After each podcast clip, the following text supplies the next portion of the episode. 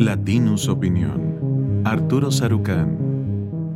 A medida que nos estamos acercando al proceso de definiciones eh, al interior de Morena y de la alianza opositora para la selección de quienes serán los abanderados de estos partidos políticos camino a las elecciones presidenciales del próximo año, México está inserto en todo un debate sobre toda una gama de temas de política pública, sobre el futuro de la nación, sobre un país polarizado, dividido, sobre todo desde la tril presidencial, pero en este alud de temas y en, en el evidente enfoque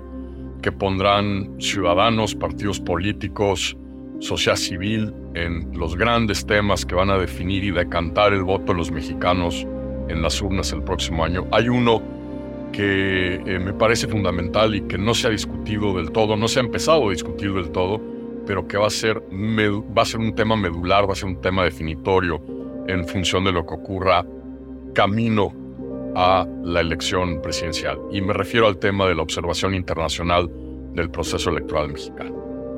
En 1994, por primera vez en la historia político-electoral del país, México invitó a eh, lo que entonces se llamó una especie de eufemismo visitantes internacionales. Había durante muchos años, eh, sobre todo durante los años de hegemonía priista y de sistema partido único, prácticamente eh, había habido un rechazo frontal a la presencia de delegaciones de observadores internacionales y no fue en realidad hasta la elección presidencial del 94, en gran medida como resultado de eh, la creciente presión y escrutinio sobre México a raíz de su eh, firma, a raíz de la firma del Tratado de Libre Comercio con América del Norte y la creciente presión estadounidense en particular sobre pues, la democracia mexicana y los procesos electorales mexicanos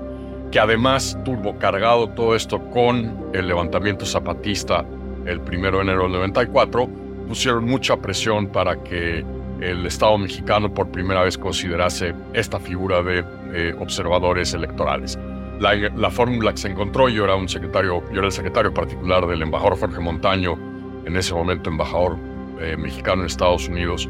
la figura que encontramos desde el embajada y que se le vendió al presidente Carlos Salinas y al gabinete era la de un mecanismo eh, diseñado, controlado, supervisado por el recién creado Instituto Federal Electoral, en, ese momento encabezado por el tabasqueño Arturo Núñez, y la manera en que se encontró un poco de salvar cara es que quienes iban a ir a eh, vigilar, monitorear el proceso electoral mexicano en el 94 no serían observadores, es decir, no irían a calificar, sino serían visitantes internacionales. Esta fue la manera en que se logró salvar políticamente, sobre todo con el presidente y con el gabinete y con la cúpula eh, priista en el poder, eh, un, un parteaguas en la historia político-electoral mexicana. Evidentemente, a partir de ese año cambiaron mucho las cosas, se modernizaron los procesos, el IFE, luego INE, se convirtió realmente en un baluarte del proceso eh, eh, electoral mexicano, pero hoy no queda duda que es un tema vital porque si bien no hay duda, a pesar de las crecientes pruebas de que el narcotráfico, el crimen organizado, ha estado jugando un papel importante, ha estado impactando, incidiendo en procesos electorales, sobre todo lo que vimos en los estados del noroeste, en Guerrero, y en las elecciones para la gobernatura del año pasado en Tamaulipas y en Quintana Roo, el papel del crimen organizado incidiendo en eh, los procesos electorales, suprimiendo el voto a favor de otros partidos, levantando a eh, eh, dirigentes, a, jefes de casilla, dirigentes locales, que a pesar de esto que pues sí ponen entredicho parte de la mecánica de, electoral en México, que hay elecciones libres. La gran pregunta es si, además de ser libres, van a ser justas y equitativas. ¿Por qué? Porque pues, no hay que ver, no hay que ver más allá de la tril presidencial, el discurso del presidente, eh, esta embestida contra el INE, contra el INAI, contra el, presupuesto con el cual el INE va a operar las elecciones presidenciales del próximo año. Eh, y lo que cada vez más es claro que el presidente tiene toda la intención de poner el dedo sobre la báscula y tratar de hacer lo imposible o lo posible por asegurar que Morena salga triunfante en las elecciones presidenciales del próximo año.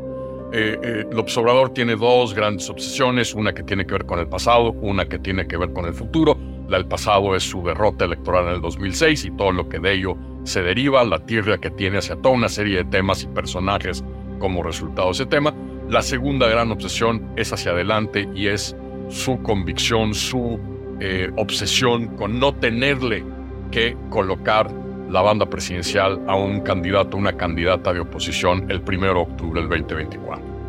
En ese sentido, eh, el papel que pueda jugar eh, la OEA, complicado por, la relación tan contaminada y tan negativa que hay entre el secretario general de la OEA, la organización y el presidente de la República, pero sin duda la OEA, los dos institutos políticos del Partido Demócrata y el Partido Republicano, el National Democratic Institute, NDI, y el International Republican Institute, el IRI, respectivamente, la propia ONU, el, Europa, el Europarlamento y la Unión Europea y un colectivo de organizaciones electorales eh, bajo la bandera de una institución que se llama el IFES, han, deberían jugar un papel fundamental eh, en eh, este proceso. Y ojo,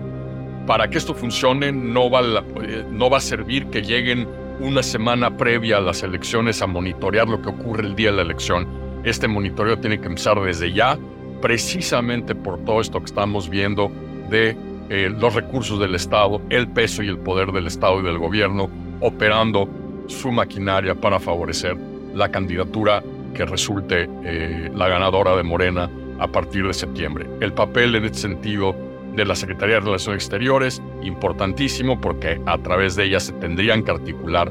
muchas de estas peticiones y de fórmulas de observación, pero sobre todo en los partidos políticos, la alianza opositora, con sus estructuras partidistas populares internacionales homólogas, la internacional socialista, la, eh, los eh, partidos populares o la eh, democracia cristiana, los partidos van a tener, sobre todo los partidos de oposición, a salir a buscar que estos mecanismos de observación se articulen y se articulen desde ya, es decir, desde el otoño de este año, que ya estén empezando a monitorear y observar el proceso, porque si no, a la hora, a la hora del próximo año podemos encontrarnos en un brete mayúsculo sin la presencia, la presión, el escrutinio, el monitoreo de estas instancias de observación internacional. Esto fue una producción de Latinos Podcast.